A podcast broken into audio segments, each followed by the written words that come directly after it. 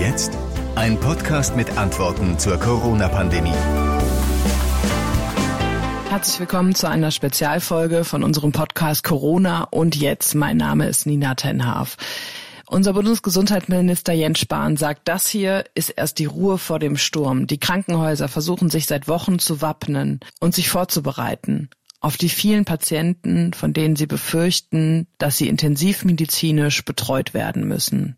Die Corona-Krise hat das Gesundheitssystem fest im Griff. Der Ethikrat hat Empfehlungen formuliert, wie Mediziner im Zweifelsfall entscheiden können, ob jemand ein Beatmungsgerät bekommt oder nicht, falls die Kapazitäten ausgereizt sind. Sind unsere Intensivstationen auf das, was kommt, vorbereitet? Sind es unsere Mediziner und das Pflegepersonal? Und was können wir tun, damit die Ärzte und Pfleger ihre Arbeit in den nächsten Wochen machen können?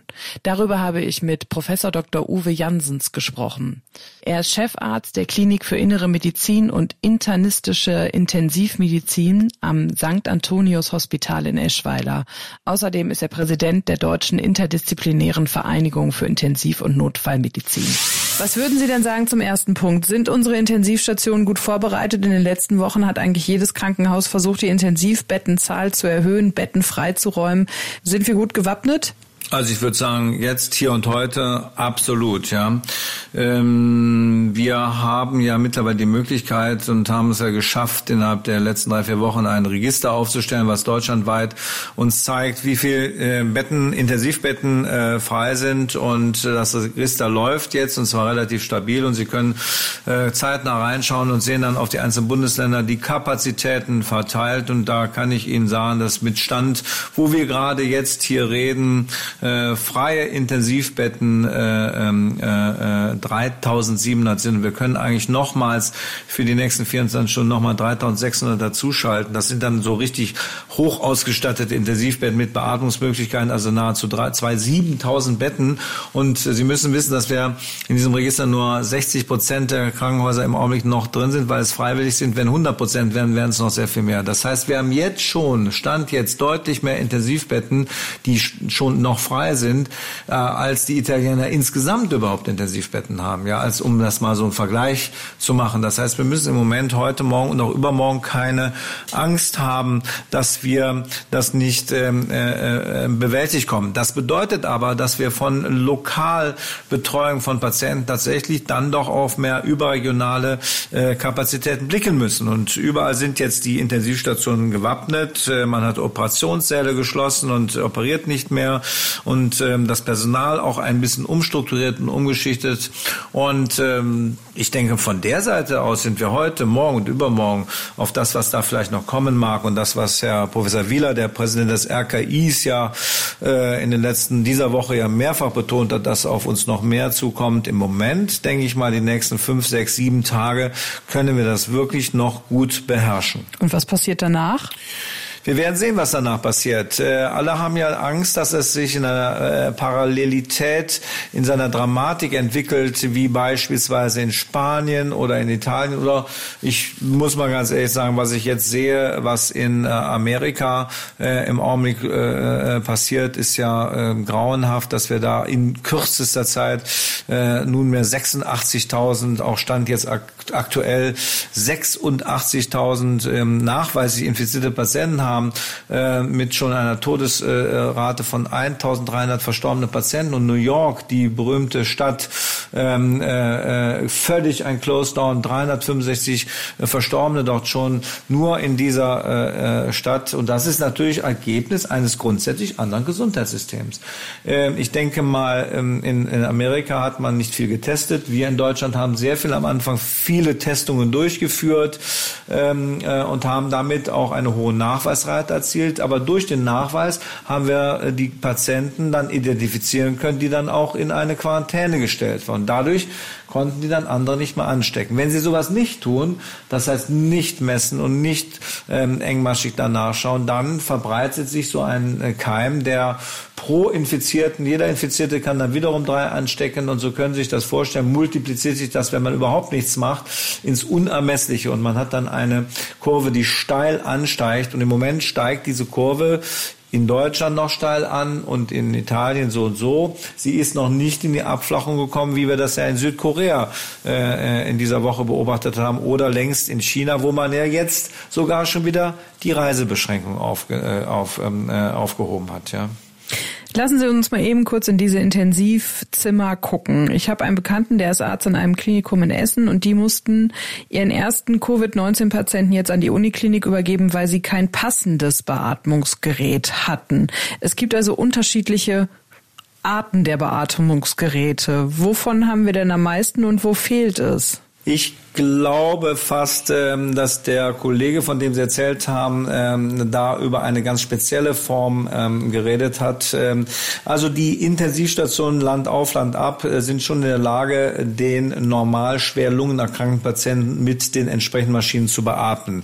Es gibt ja verschiedene Stufen. Zunächst die nicht-invasive Beatmung. Da wird dem Patienten eine Maske aufgesetzt, die mit einem bestimmten von außen aufgesetzten Druck beatmet. Das wäre die sogenannte nicht-invasive Beatmung. Und dann haben wir die sogenannte sogenannte invasive Beatmung. Zu diesem Zweck wird ein Patient wie zu einer Operation intubiert. Das heißt, ein Schlauch wird in die Luftröhre gelegt, der Patient in Narkose gesetzt und dann wird ein sogenanntes Beatmungsgerät angesetzt, welches dann äh, regelmäßig Luft in die Lungen äh, äh pumpt mit einem bestimmten Druck, ja, mit einem positiven Druck.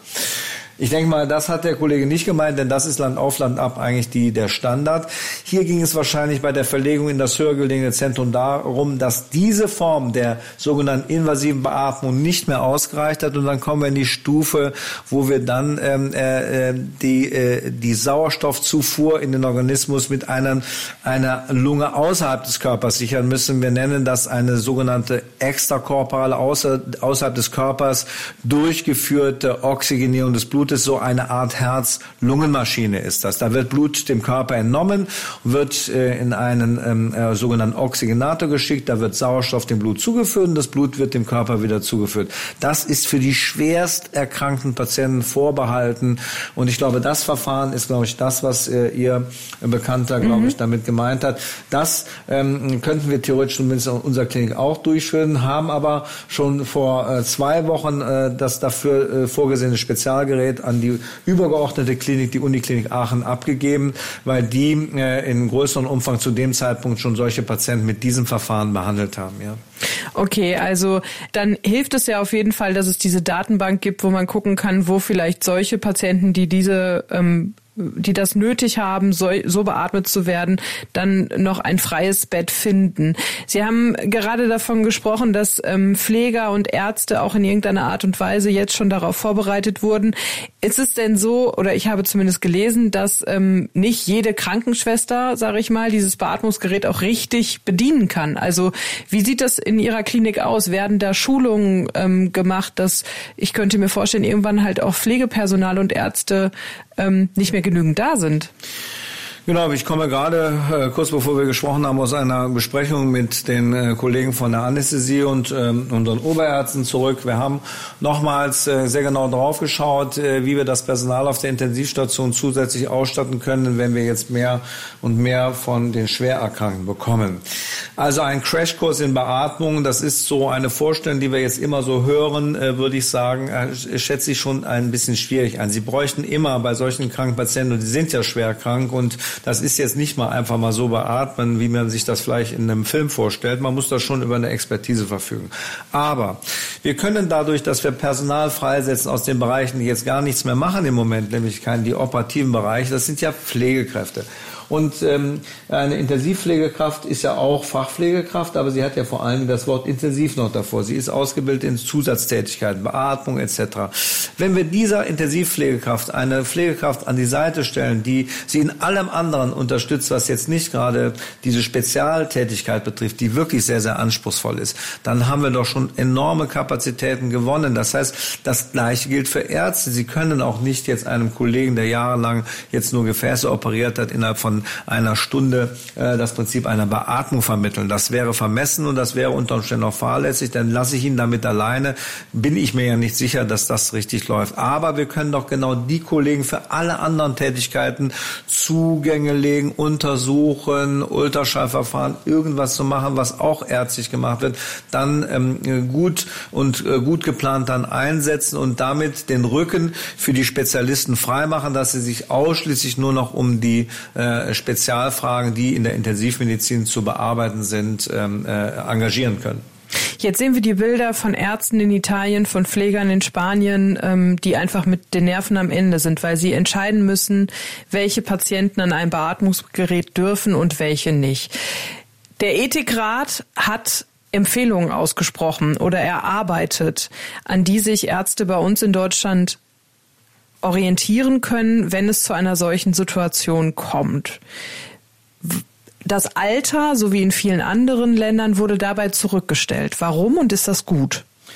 Sagen wir mal so, wir von der Divi haben ja eigentlich schon im Vorfeld, und zwar Mitte der Woche, das war genau ähm, vorgestern, genau so ein Papier äh, äh, publiziert, das von uns äh, Medizinern, Intensivmedizinern und auch äh, Medizinethikern, äh, Anästhesisten etc. verfasst wurde. Und das war das Papier. Wir wussten, dass der Ethikrat äh, beauftragt wurde von Herrn Bundesminister Spahn, da was zu verfassen. Wir haben uns aber ganz bewusst gesagt, der Ethikrat wusste im Übrigen auch, dass wir so ein Papier schreiben. Und unser Papier äh, ist sehr, sehr praktisch orientiert. Das äh, Papier des Ethikrates geht mit sehr, sehr generellen Fragen um um und äh, bis hin zu äh, verfassungsrechtlichen Fragen, die genau im Rahmen einer solchen äh, Triagierung oder einer, wir nennen das eher Priorisierung ähm, vorzunehmen sind.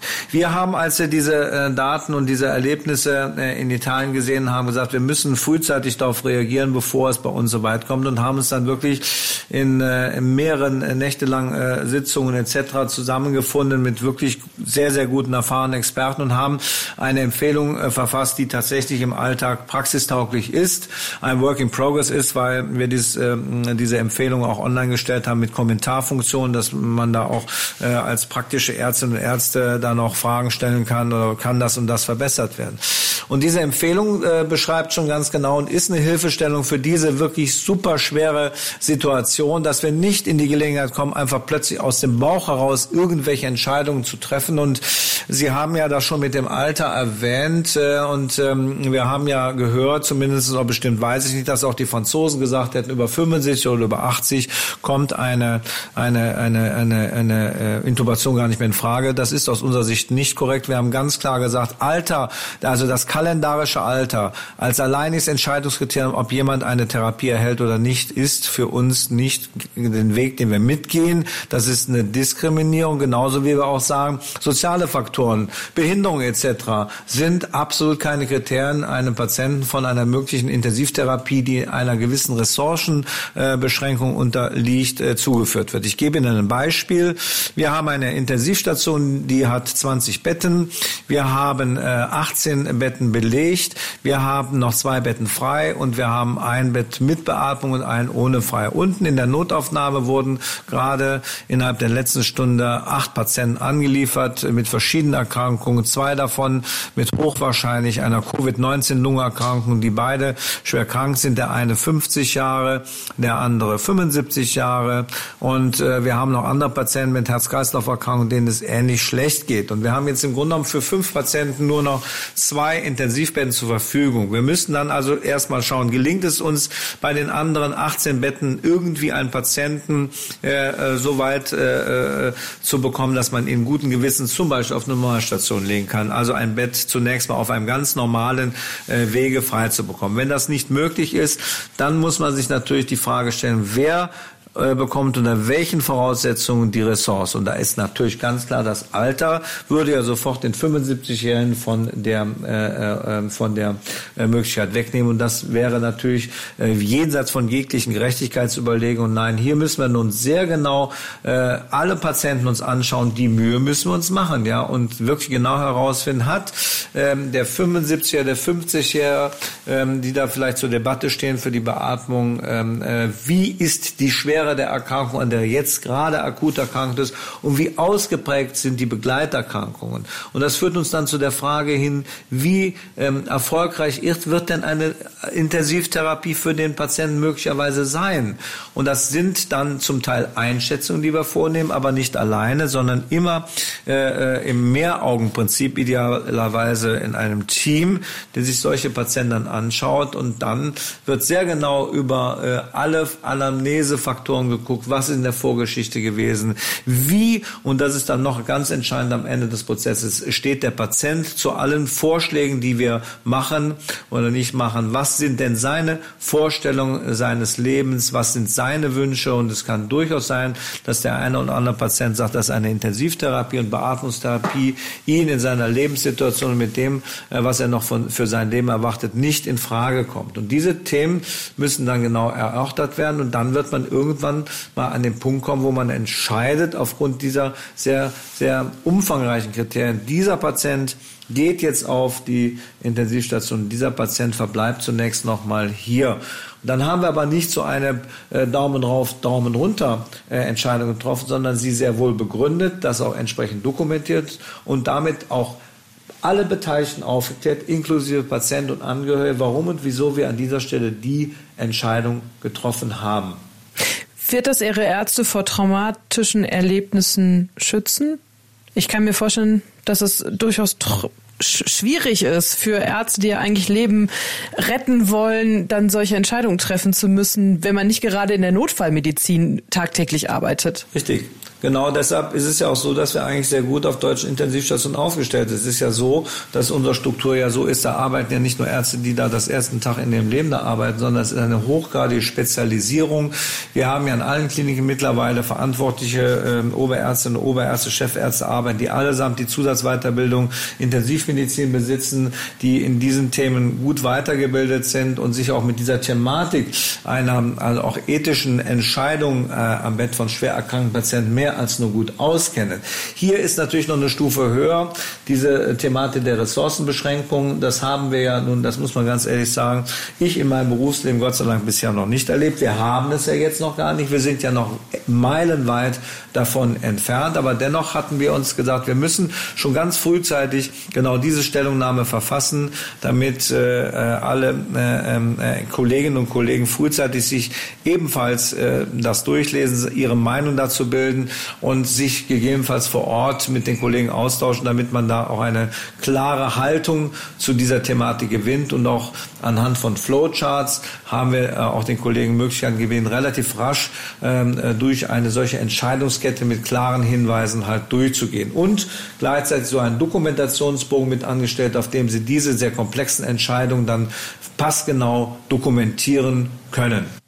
Also wir können davon ausgehen, dass diese Entscheidungen von Medizinern gefällt werden, die damit Erfahrung haben und dass es dann nicht irgendwann, was weiß ich, Ärzte, die aus dem Ruhestand wiederkommen als Reserve oder Medizinstudenten damit einfach komplett überfordert und alleine gelassen werden. Ich gehe mal ganz schwer davon aus, das äh, ist natürlich eine Verantwortliche hier einzelnen Kliniken ins Klinikleiters, dass an dieser Stelle diese äh, sehr kritischen Entscheidungen äh, dann von einer Stelle getroffen werden, die eine große Erfahrung hat. Das ist unsere große Bitte, aber wir können ja nichts befehlen, sondern wir empfehlen empfehlen das und ich denke, unsere Empfehlung wird gehört.